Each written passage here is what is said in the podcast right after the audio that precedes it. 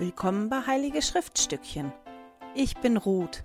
In diesem Podcast möchte ich mit dir meine Begeisterung für die Heiligen Schriften teilen. Hallo ihr Lieben, schön, dass ihr wieder mit dabei seid. Heute beschäftigen wir uns mit dem Rest von Jeremia. Die Kapitel, die vorgeschlagen werden, sind die Kapitel 30 bis 33 und 36 und mit den Klageliedern, da werden die Kapitel 1 und 3 vorgeschlagen im Leitfaden, dass man sich vor allem darauf konzentrieren kann. Aber man kann natürlich auch immer mehr lesen, wenn man Zeit und Lust dazu hat. Wir sind heute schon in der Woche 43. Nehmen wir jetzt hier den Zeitstrahl zur Hand und muss mal einmal gucken. Heute kommt auf das Feld mit der 43 auch das Bild, wo Klagelieder drauf steht. Damit beschäftigen wir uns nachher noch ein bisschen. Die Bilder für Jeremia haben wir ja letzte Woche schon aufgeklebt. Einfach mal für die, die vielleicht nicht die ganze Zeit dabei waren, in welcher Situation wir uns jetzt hier befinden. Der Prophet Jeremia,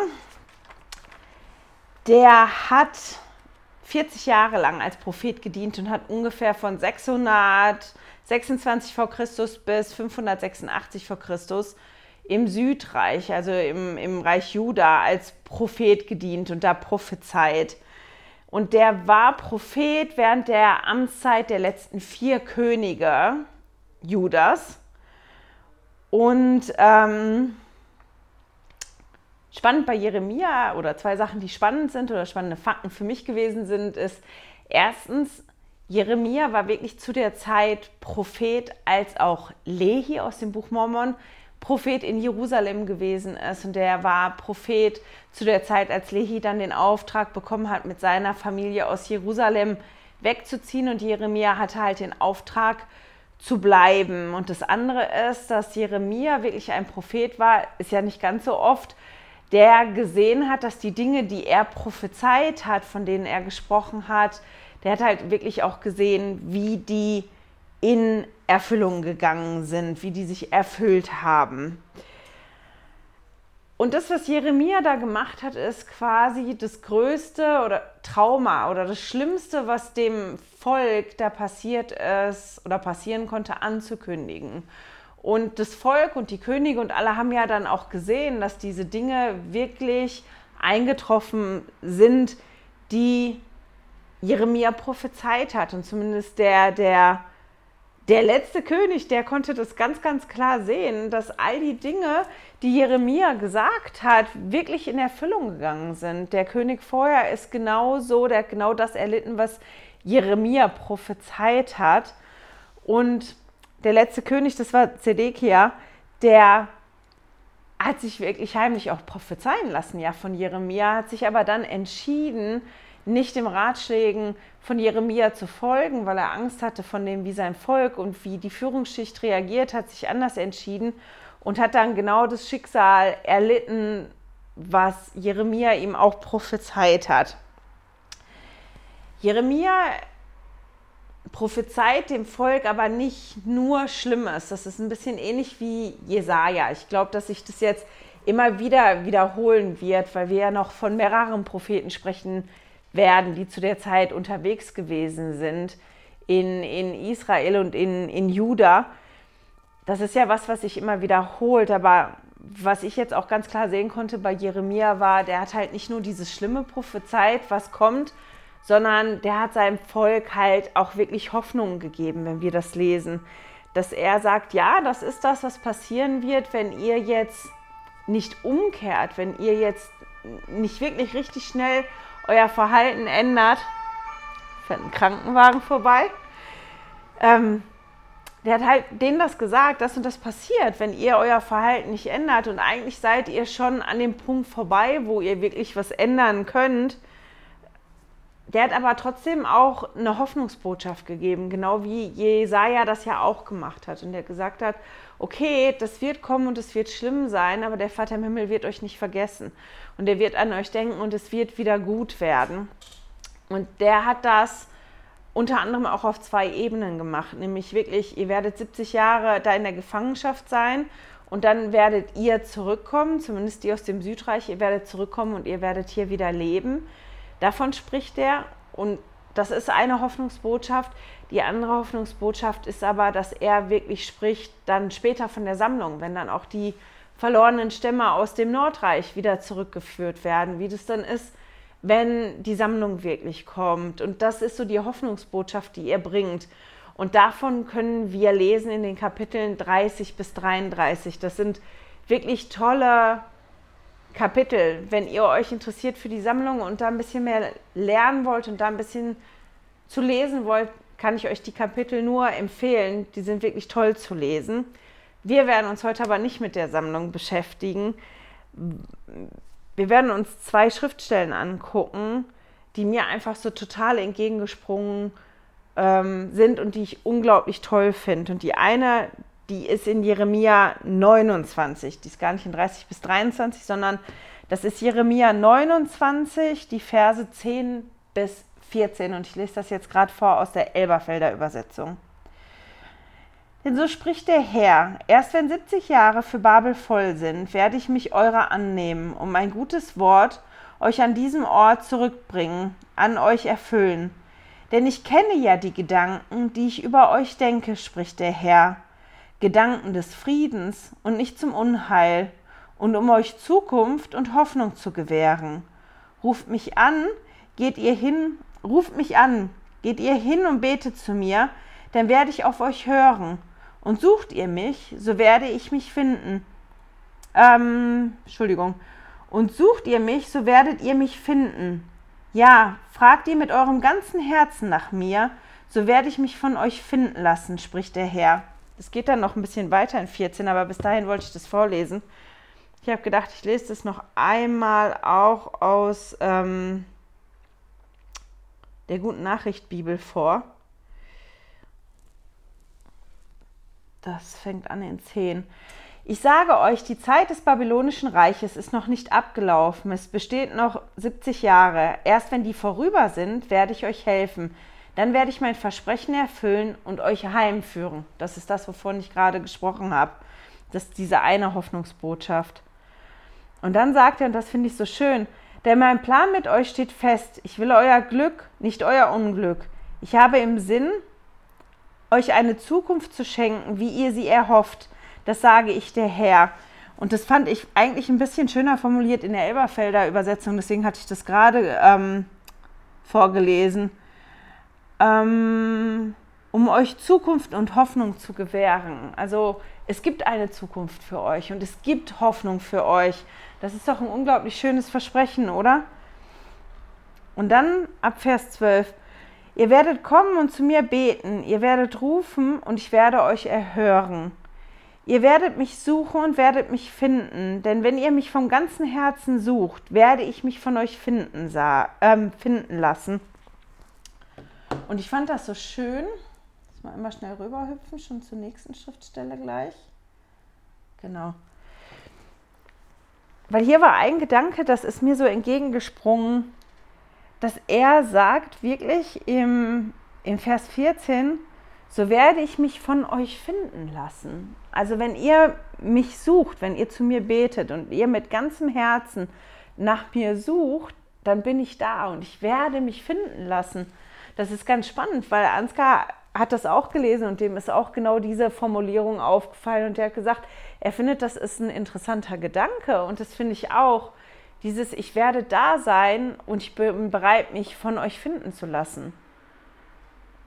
Ich bin da, weil man könnte ja auch sagen, ich bin da, aber ich habe keine Lust von euch gefunden zu werden und ich lasse mich nicht von euch finden und ich ziehe mich zurück. Aber ich fand das so schön. Ähm, ja, dieser Gedanke, der ist wirklich da und der möchte von mir gefunden werden.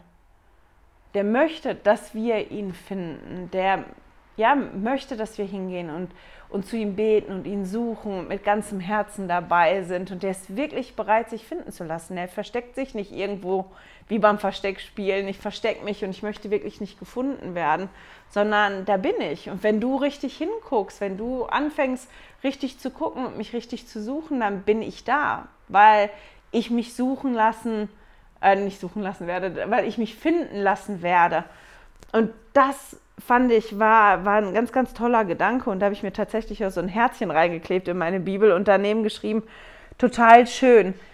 Ähm, ja, weil ich diese Hoffnung so beruhigend fand, auch dass er sagt, das ist der Vers 11, den fand ich auch so toll. Denn ich kenne ja die Gedanken, die ich über euch denke, spricht der Herr. Gedanken des Friedens, nicht zum Unheil, um euch Zukunft und Hoffnung zu gewähren. Dass er sagt, ich weiß ja, was ich denke, ich weiß, was mein Plan ist, ich weiß, wie eure Zukunft aussehen kann und wie eure Zukunft aussehen wird. Ihr braucht keine Angst zu haben. Da ist Hoffnung. Und, und wenn ihr mich sucht, dann werdet ihr mich finden und dann gibt es da diese Hoffnung, weil ich weiß das ja, ich habe das schon gesehen, ich kenne meine Gedanken und ich weiß, was ich vorhab. Und die Schriftstelle habe ich unglaublich toll gefunden. Eine andere Schriftstelle, die ich mochte, die ist in Jeremia 31 im Vers 3. Und da steht dann mittendrin, ja mit ewiger Liebe habe ich dich geliebt Darum habe ich dir meine Güte bewahrt. Und diese Formulierung ja mit ewiger Liebe, ich glaube, in der guten Nachricht Bibel steht das, ich habe dich schon immer geliebt oder so. Aber ich fand das hier auch so schön, mit ewiger Liebe habe ich dich geliebt. Dieses, dass, dass wir hier halt auch einfach nochmal daran erinnert werden, dass der, der Vater im Himmel uns schon immer geliebt hat. Der hat uns schon immer geliebt und der liebt uns auch jetzt immer. Und der liebt uns, egal ähm, was wir machen oder nicht. Weil wenn wir uns das angucken, was das Volk da gemacht hat, da sind zu der Zeit so viele Propheten geschickt worden. Ich meine, da waren auch ganz viele Propheten unterwegs, die, die nicht die Sachen gesprochen haben, die der Herr gesagt hat. Aber der Herr hat da wirklich viele Propheten geschickt zu der Zeit, weil die Menschen da viele schlimme Dinge getan haben. Und trotzdem wird halt hier gesagt, ja, mit ewiger Liebe habe ich dich geliebt. Darum habe ich dir meine Güte bewahrt. Also ich habe dich immer geliebt und ich liebe dich. Auch wenn du ganz viel falsch machst, weil ich habe dich schon immer geliebt und weil ich dich lieb, habe ich diese Zukunft für dich. Und ich warte nur darauf, dass du erkennst, dass du mich nur suchen musst und dass du dich für mich entscheidest und dass wir gemeinsam diesen Weg gehen, dass du diesen ähm, Bund mit mir eingehen möchtest. Und das finde ich unglaublich toll. Da wird teilweise in den Kapiteln dann gesprochen davon, dass der Herr ja einen neuen Bund macht. Und das ist jetzt nicht irgendwas total anderes als das, was er mit Abraham und Isaak und Jakob gemacht hat. Es geht da nur darum, dass dieser Bund ist ja gebrochen worden. Das war ja eine Zeit hier, der Bund ist gebrochen worden und weil der Bund gebrochen worden ist und weil die, die Menschen damals wirklich nicht hören wollten, ist ja dann das auch passiert. Die sind ja ähm, ja, versprengt worden. Die zehn Stämme oben und die, die Stämme unten, die sind verschleppt worden und später zurückgekommen worden. Und der Vater im Himmel verspricht aber, dass es eine Zeit geben wird später, ähm, wo er den Bund wieder schließen wird mit den Menschen. Und, und dieser neue Bund in Anführungsstrichen, das wird nur neu gemacht, weil der Bund nochmal wie erneuert wird. Und der Bund wird dann komplett sein. Wir haben ja gesagt gekriegt, dass wir in einer Zeit leben werden, in der es die Fülle gibt. Und wir leben in der Zeit, wo, wo dieser neue Bund wieder da ist. Und das heißt einfach, dass der komplett ist mit allem, ähm, ja, was dazugehört in der ganzen Fülle. Ich habe da einige Zitate zugefunden, die habe ich ähm, ins Zusatzmaterial gepackt vom Newsletter. Da könnt ihr die nachlesen. Die möchte ich jetzt nicht nachlesen. Das wird vorlesen, weil das zu lange dauern würde. Ein Kapitel, das auch spannend ist zu lesen, ich mal eben jetzt hier mit den Lesezeichen gucken. Oh, Moment. Das ist tatsächlich das Kapitel 36 in Jeremia. Das ist toll zu lesen, das könnt ihr gerne mal nachlesen. Und zwar bekommt Jeremia vom Herrn den Auftrag, ähm, eine Schriftschule, äh, Schrift, Rolle zu nehmen und darauf alles aufzuschreiben, was er ähm, gesagt hat. Und das dann dem Volk vorzulesen. Und wir lesen in Jeremia 36 im Vers 3, warum er das tun soll. Vielleicht wird das Haus Juda auf all das Unheil hören, das ich ihnen zu tun gedenke, dass sie umkehren, jeder von seinem bösen Weg, und ich ihre Schuld und ihre Sünde vergebe. Also das ist wirklich, hier nimm das und lies denen das nochmal vor, mach denen ganz deutlich, das werden die Konsequenzen sein, wenn ihr nicht endlich umkehrt. Das, das kommt. Ich habe das gesagt und ich mache das. Ich mache das wirklich. Und Jeremia diktiert dann seinem Schreiber, Baruch das alles und, und beauftragt ihn dann, weil Jeremia verhindert ist, dass Baruch in den Tempel gehen soll und das vorlesen soll von der Schriftstolle, äh, Schriftstolle, von der Schriftrolle. Und Baruchs macht, ähm, Baruch macht genau das. Der geht hin und liest die Worte Jeremias vor. Man kann dann sehen, wie die Menschen da verschieden drauf reagiert haben. Der eine, Michaja, der hörte zu und lief dann davon und berichtete anderen davon. Der sitzt da und der liest das und das vor und der war so ein bisschen aufgeregt. Und die Obersten, die hörten dann davon, weil dieser Michaja das ja erzählt hat und ließen sich dann ähm, Baruch holen und der las den Obersten das dann auch nochmal vor von der Schriftrolle und die waren ganz erschrocken, als sie das gehört haben. Die haben sich erschrocken darüber, was das sind die Konsequenzen. Meine Güte, das ist aber massiv. Und die wussten, dass sie dem König davon berichten müssen, haben aber Baruch gewarnt und haben zu dem gesagt, wir müssen es dem König äh, berichten. Und wir empfehlen aber dir und Jeremia, dass ihr beiden hingeht und euch versteckt, weil der König wird nicht begeistert sein, wenn der das hört. Und der König, der ließ dann wirklich sich die Schriftrolle holen und sich das vorlesen. Und dem König hat das Jehudi vorgelesen. Und immer wenn Jehudi so zwei, drei Absätze gelesen hatte, schnitt der König ähm, Joachim, war das, der schnitt ein Stück ab und verbrannte das dann, immer was vorgelesen ist. Und obwohl er gebeten worden ist von einigen von den Obersten, das nicht zu tun, hat er das halt gemacht. Der hat sich das angehört, der hat es verbrannt. Und wir können halt wirklich lesen, dass da dann steht, dass die sich nicht erschrocken haben und dass die halt sich nicht, ähm, jetzt muss ich mal gucken, wo das ist, sich nicht ihre Kleidung zerrissen haben und so weiter. Sondern die Re Reaktion von dem König war, holt mir die beiden, holt mir Baruch und Jeremia und ich möchte die verhaften lassen. Aber die haben sich halt in, in Sicherheit gebracht. Und nachdem Jeremia das gehört hat, dass diese Schriftrolle vernichtet worden ist vom, vom König jo Joachim, ähm, hat er halt vom Herrn den Auftrag bekommen, alles nochmal aufzuschreiben. Und der hat das alles seinem Schreiber nochmal diktiert und hat nicht nur das aufgeschrieben, was vorher schon drauf gestanden hat, sondern da sind noch mehr Details reingekommen oder draufgekommen auf diese Schriftrolle. Unter anderem ist er auch beauftragt worden, dem, dem König zu sagen, wie er enden wird. Kurz bevor ich dann noch näher drauf eingehe, ich war so ein bisschen irritiert, als ich das gelesen habe. Moment mal, war da nicht gerade der andere König? Und dann ist mir ja wieder eingefallen, und das ist halt auch, glaube ich, nicht unwichtig, um Jeremia richtig zu verstehen. Wir müssen im Hinterkopf haben, dass die Kapitel hier nicht alle chronologisch sind. Der König jo, ähm, Joachim, der war vor Zedekia der König. Jerusalem ist ja von, von ist ja nicht auf einmal eingenommen worden. Babylon ist gekommen, dann haben die ein bisschen rebelliert. Ähm, Joachim ist dann gestorben und der König von Babylon hat dann ähm, Zedekia als König eingesetzt. Also ist das jetzt passiert, bevor Zedekia dann nachher König gewesen ist. Einfach, dass ihr das wisst, wenn ihr das lest, dass ihr da nicht durcheinander kommt.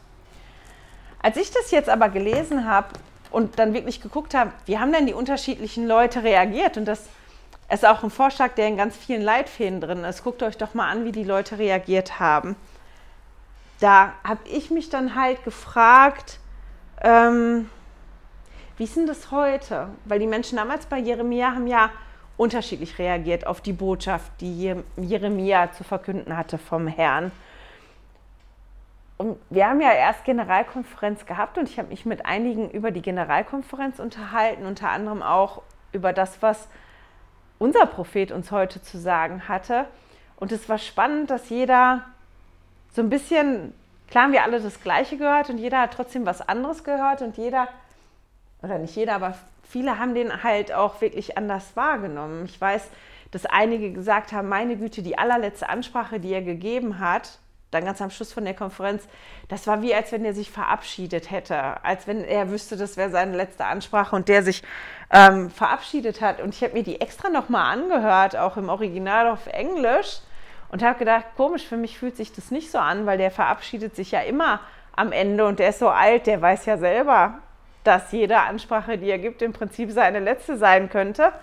Aber dass andere das so empfunden haben, das ist doch spannend, oder? Dass wir das Gleiche hören und das Gleiche sehen und das ein bisschen anders ankommt bei jedem. Und ich habe mir halt wirklich Gedanken darüber gemacht, wie beeinflusst denn das, wie ich mich fühle gerade und wie mein Leben gerade ist, wo ich im Leben stehe, das, was ich höre und wie ich darauf reagiere. Und ich glaube, das beeinflusst uns mehr, als uns eigentlich bewusst ist. Weil wenn ich in einer ganz, ganz schwierigen Situation stecke, wo ich wirklich eine Antwort brauche, höre ich vielleicht auch schon mal viel intensiver zu, weil ich diese Antwort wirklich brauche, als wenn es mir gerade total gut geht und alles Friede, Freude, Eierkuchen ist, dann fehlt mir vielleicht ein bisschen die, die Intensität. Aber ich habe mich halt wirklich gefragt, bin ich halt immer bereit, das zu hören, was mir gesagt wird da und das dann auch umzusetzen und danach zu, zu handeln. Entschuldigung. Und ich weiß von mir, ganz manchmal bin ich bockig, wenn irgendwas kommt, was ich total doof finde. Und dass ich mich auch schon bei Aufforderungen, die Präsident Nelson uns gegeben hat, ganz bewusst dagegen entschieden habe und gesagt habe, da habe ich jetzt gar keine Lust drauf, das mache ich jetzt nicht. Ähm, ist jetzt nichts Schlimmes passiert bei mir, aber mittlerweile weiß ich, was ich verpasst habe. Und das, was ich so ganz spannend finde, ist was, was Elda Bettner jetzt bei ein paar Schulungen gesagt hat. Ich habe jetzt ein paar Schulungen miterlebt von Elda Bettner, zwei Übertragungen und eine, wo wir letzten Sonntag waren, hier in Zolikhofen. Der Ansgar und ich, wir haben uns mit reingeschlichen. Die war eigentlich für die jungen Erwachsenen, aber da waren noch so ein paar Plätzchen frei. Ähm, wir saßen hinten ganz kuschelig und haben uns das angehört. Und dann war jetzt die Woche noch eine Versammlung, ich glaube, die waren in Wien, die ist übertragen worden. Und das, was Elder Bettner bei, bei jeder dieser Versammlungen gesagt hat, ist, dass wir hinhören sollen und dass wichtig ist, dass wir das hören, was nicht gesagt wird. Weil das das ist, was dann wichtig für uns ist und dass das dann das ist, was wir aufschreiben sollen. Wir sollen nicht einfach mitschreiben, was derjenige gesagt hat, sondern dass wir auf das achten sollen, was wir hören, was gerade nicht gesagt wird. Und ich habe so den Gedanken gehabt für mich, als ich so über ganz viele Sachen nachgedacht habe, die da gesagt worden sind, dass mir extrem geholfen hat, das zu lernen, besser das zu hören, was nicht gesagt wird, was aber wichtig für mich persönlich ist, seitdem ich den Aufforderungen von Präsident Nelson folge und dass er durch die Aufforderungen, wenn wir uns so beschäftigen mit den verschiedenen Sachen, zu denen er uns ja auffordert, wirklich lernen, genau zuzuhören und dahin zu hören ähm, und dass uns die Dinge geistig wachsen lassen. Und unter anderem hat Präsident Nelson uns ja aufgefordert, äh, zu beten und die Gedanken, die wir haben, die Eindrücke, die wir haben beim Beten, die aufzuschreiben und die dann auch umzusetzen. Und das ist ja genau dieses hinzuhören. Was höre ich denn, was nicht gesagt wird? Und ich glaube, wenn, wenn wir wirklich lernen, besser darin zu werden, die Dinge zu hören, die nicht wirklich ausgesprochen werden, die nicht gesagt werden, wenn wir offen sind für den Geist, dass uns das wirklich helfen wird in schwierigen Situationen, das zu erkennen, was für uns jetzt gerade wirklich richtig wichtig ist, womit wir uns auseinandersetzen sollen, wo wir dran arbeiten sollen. Genau. Und damit beende ich jetzt einfach mal Jeremia und wir kommen zu den Klageliedern. Der Autor von den Klageliedern ist unbekannt. In den meisten Leitfäden bei uns in der Kirche steht drin, dass der Autor Jeremia ist. Das wird auch ganz oft gesagt.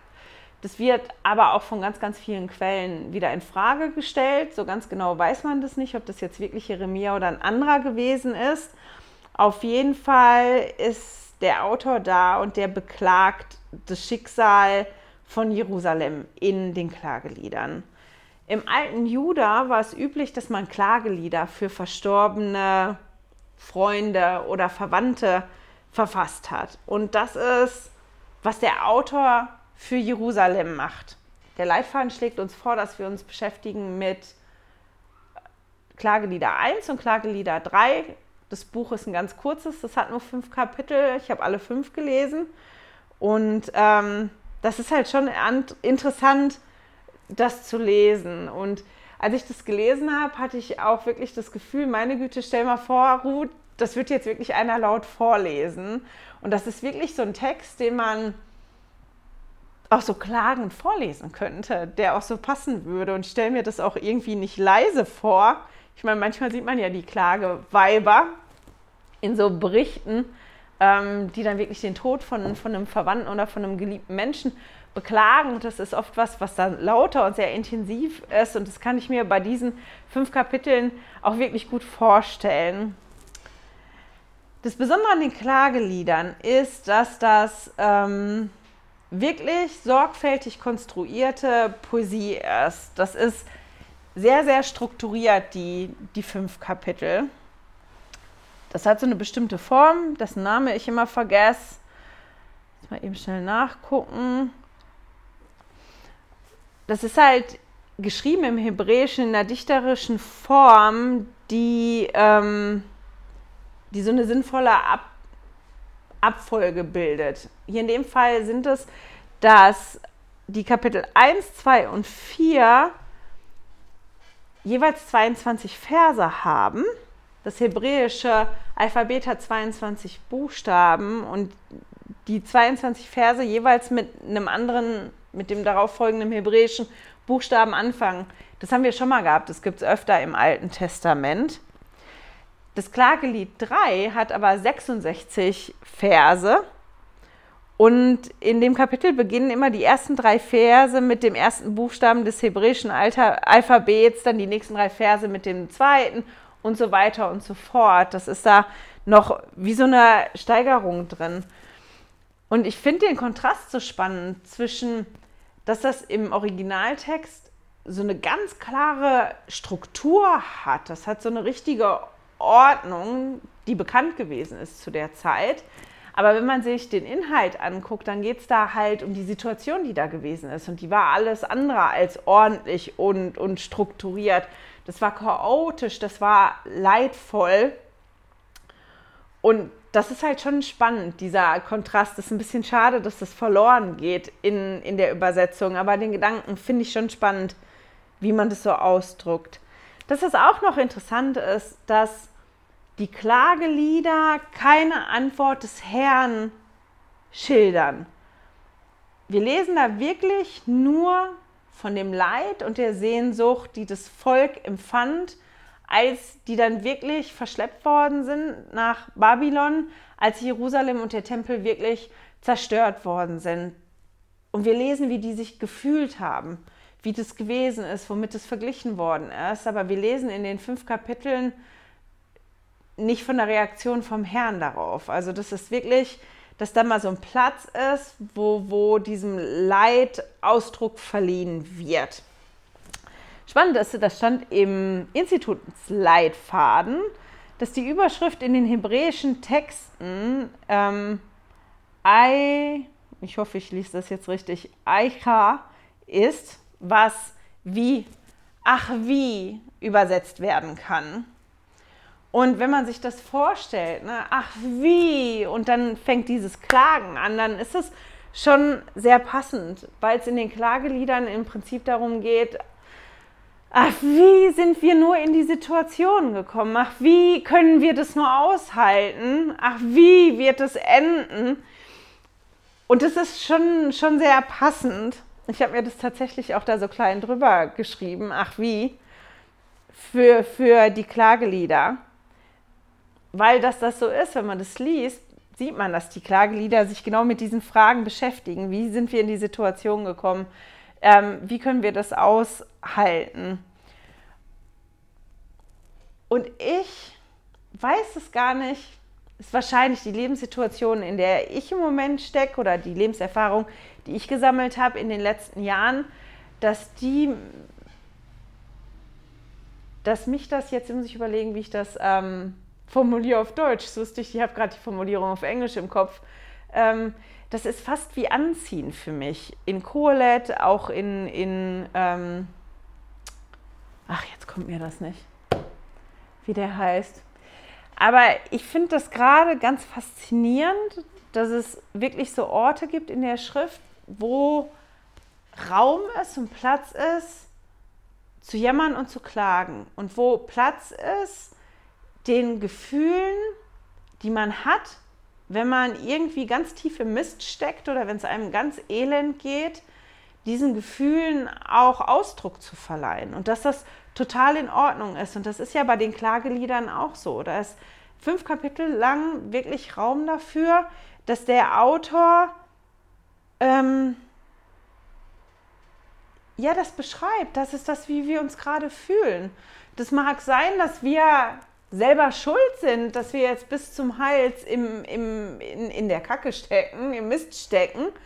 Das mag schon sein, aber das ändert nichts daran, dass wir uns gerade schrecklich fühlen. Dass, dass ähm, in Klagelieder 1 lesen wir davon, wie Jerusalem vorher gewesen ist. Da wird Jerusalem verglichen mit einer Witwe, die verlassen worden ist, die ganz alleine ist, wo niemand mehr da ist, dass die Stadt leer ist, dass niemand mehr da ist und sich keiner mehr kümmert. Und ähm, die Emily Bill Freeman hat einen Satz gesagt und den finde ich total toll. Der fasst das extrem gut zusammen, worum es in den Klageliedern für mich auch geht. Und sie hat gesagt, it's about getting better, um, not bitter. Also die Klagelieder oder wie formuliere ich das?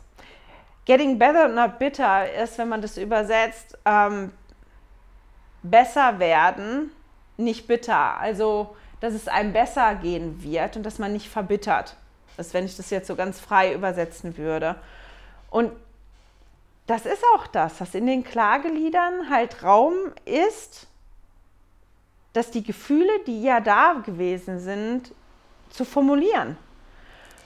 Und das was ist, was ich halt wirklich gelernt habe in den letzten Jahren, wie hilfreich das für mich ist und wie therapeutisch das sein kann, wenn man die Gefühle, die man hat, die ja da sind und die der Vater im Himmel ja so und so kennt, weil der kennt uns ja so gut, der kennt alle guten Sachen von uns und alle guten Gefühle, die wir haben, aber weil der uns ja so gut kennt, der kennt auch all die schlechten Gefühle, die wir haben und all die nicht so tollen Gefühle, die da sind und dass wir frustriert sind und dass wir ärgerlich sind und dass wir verzweifelt sind. Das weiß der ja so und so schon. Der kennt das.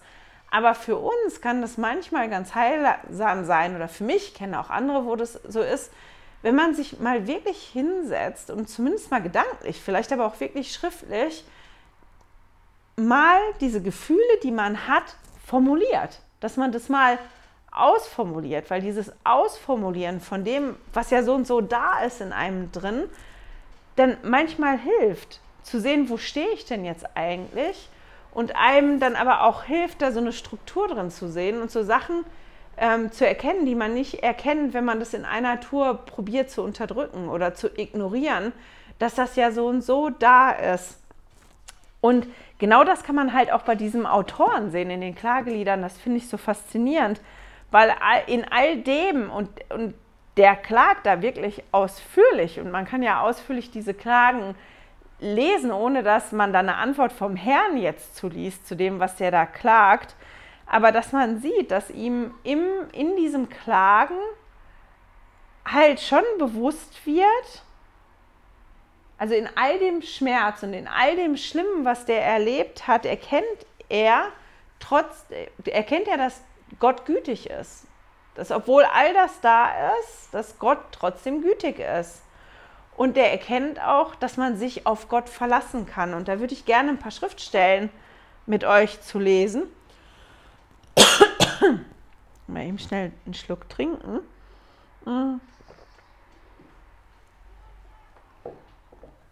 Und die Schriftstellen, die findet ihr alle in den Klageliedern 3. Und ich lese das jetzt vor aus der Guten Nachricht Bibel, weil das einfach ein bisschen zugänglicher formuliert ist als jetzt in der Elberfelder Übersetzung. Und ich fange mal an mit den Versen 22 bis 25. Von Gottes Güte kommt es, dass wir noch leben. Sein Erbarmen ist noch nicht zu Ende. Seine Liebe ist jeden Morgen neu und seine Treue unfassbar groß. Ich sage, der Herr ist mein Ein und alles, darum setze ich meine Hoffnung auf ihn. Der Herr ist gut zu denen, die nach ihm fragen, zu allem, die seine Nähe suchen. Und das ist was, was diesem Autor halt dann auch in all diesen, meine Güte, die Stadt war vorher so schön und jetzt ist die so leer und den Kindern geht so schlecht und den Müttern geht so schlecht und die müssen zugucken oder die können es nicht ertragen, ihre Kinder ähm, sterben zu sehen. Wir lesen sogar davon, dass die Mütter ihre Kinder kochen. Also der beschreibt da wirklich eine ganz, ganz schlimme Situation, die gewesen ist, nachdem Babylon halt Jerusalem wirklich dann am Ende nochmal überfallen hat und alles zerstört hat. Von denen, die übrig geblieben sind, aber auch von denen, die mitgegangen sind. Und dass er aber trotzdem hier erkennt, dass Gott gütig ist. Und dann Vers 31 bis 33. Der Herr verstößt uns nicht für immer. Auch wenn er uns Leiden schickt, erbarmt er sich doch wieder über uns, weil seine Liebe so reich und so groß ist. Ähm, es macht ihm selbst keine Freude, seinen Kindern Schmerz und Kummer zu bereiten. Und dann Vers 37 und 38. Wer sonst spricht ein Wort und es geschieht, geschieht nicht alles auf seinen Befehl? Wenn Glück oder Unglück über uns kommt, hat nicht der Höchste es angeordnet? Und das ist interessant, weil das waren so die Verse, die ich mir als erstes markiert habe, weil, weil der, der Autor von den Klageliedern das da ja wirklich erkennt. Ich kann mich auf den Herrn verlassen, weil der schickt das eine und schickt das andere. Der hat das angekündigt, der hat gesagt, ich schicke das Glück. Äh, das Glück, aber ich schicke auch das Unglück. Der hat gesagt, wenn ihr nicht umkehrt, wird das die Konsequenz sein. Und dieser Autor kann das ja sehen. Das konnten ja jetzt alle wirklich am eigenen Leib erleben. Das, was die Propheten die ganze Zeit gesagt haben, das ist jetzt wirklich in Erfüllung gegangen. Das heißt, wenn der Herr etwas sagt, der macht das auch.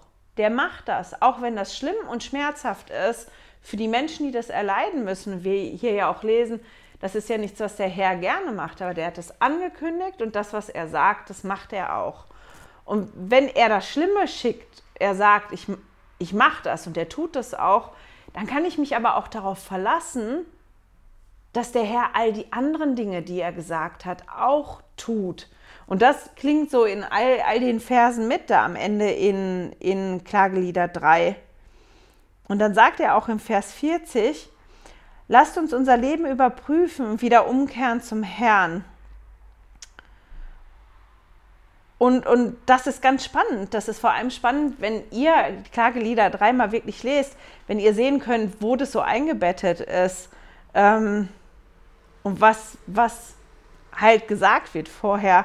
Anfangen tun Klagelieder nämlich im Vers 1. Ich bin ein Mann, der viel gelitten hat unter den zornigen Schlägen des Herrn. Ich bin es, den er vor sich hertrieb, immer tiefer in die dunkel, ähm, dunkelste Nacht Immer nur traf mich seine Faust, Tag für Tag, ohne einzuhalten. Er lässt meine Haut und mein Fleisch zerfallen und zerbricht mir alle meine Knochen. Von allen Seiten schließt er mich ein, er umstellt mich mit Bitterkeit und Qual. Im Finsternis lässt er mich wohnen, wie die, die schon seit langem tot sind. Und so geht das weiter, das ist das. Und in all den Versen sind dann aber diese Verse der Hoffnung, die ich gerade vorgelesen habe. Und ich finde es so, so spannend, vielleicht, weil das was ist, wirklich, wie ich ja schon gesagt habe, was ich gelernt habe in den letzten Jahren, dass das wirklich heilsam sein kann, wenn man die Dinge, die man formuliert, die man so fühlt, das ist das, wie sich das gerade für mich anfühlt. Das mag nicht wirklich richtig sein, das mag nicht gerecht sein, das mag sehr objektiv, nicht objektiv, sehr subjektiv sein. Also das mag sein, dass alle anderen das ganz anders sehen, aber das ist das gerade. Das ist das, wie ich mich gerade fühle. Und wenn man das dann mal so formuliert hat für sich, so ausformuliert hat, ähm, dann kann das wirklich hilfreich sein, um, um das so zu strukturieren und dass man das dann an irgendeinem Punkt wirklich in Relation setzen kann und sich nicht so daran festbeißt und dann halt nicht so verbittert. Und das ist halt dieses, was die Emily Bell Freeman gesagt hat, für sie geht es in den Klageliedern halt darum, ne, getting better, not bitter. Dass es halt darum geht, ne, dass das irgendwann heilsam wird und dass man sich nicht so daran festhält, sondern dass man in all dem Schmerz und in all dem Leid und in all dem, was man auch empfindet und was auch so ist, aber trotzdem, wenn man genau hinguckt, die Güte vom Vater im Himmel sehen kann und dass man auch erkennen kann, dass wir uns wirklich verlassen können auf den Vater im Himmel. Und das fand ich total toll ähm, in den Klageliedern. Das ist das, was ich so vor allem für mich mitgenommen habe diese Woche. Ich hoffe, ihr habt auch in Jeremia oder den Klageliedern irgendwas gefunden, was zu eurem Herzen gesprochen hat oder zu eurem Kopf, ähm, was ihr so mitnehmen könnt für die Woche. Ich wünsche euch eine wunderschöne Woche und hoffe, wir hören und sehen uns nächste Woche wieder. Hey, danke fürs Zuhören. Dieser Podcast ist die Audiospur von meinem YouTube-Video. Wenn du mich also nicht nur hören, sondern auch sehen möchtest, findest du mich auf YouTube unter Heilige Schriftstückchen. Melde dich auf www.heiligeschriftstückchen.ch für meinen Newsletter an und erhalte Zitate und Links passend zu jeder Episode. Außerdem findest du mich auf Facebook und Instagram, auch unter Heilige Schriftstückchen. Auf Instagram allerdings mit UE statt mit Ü.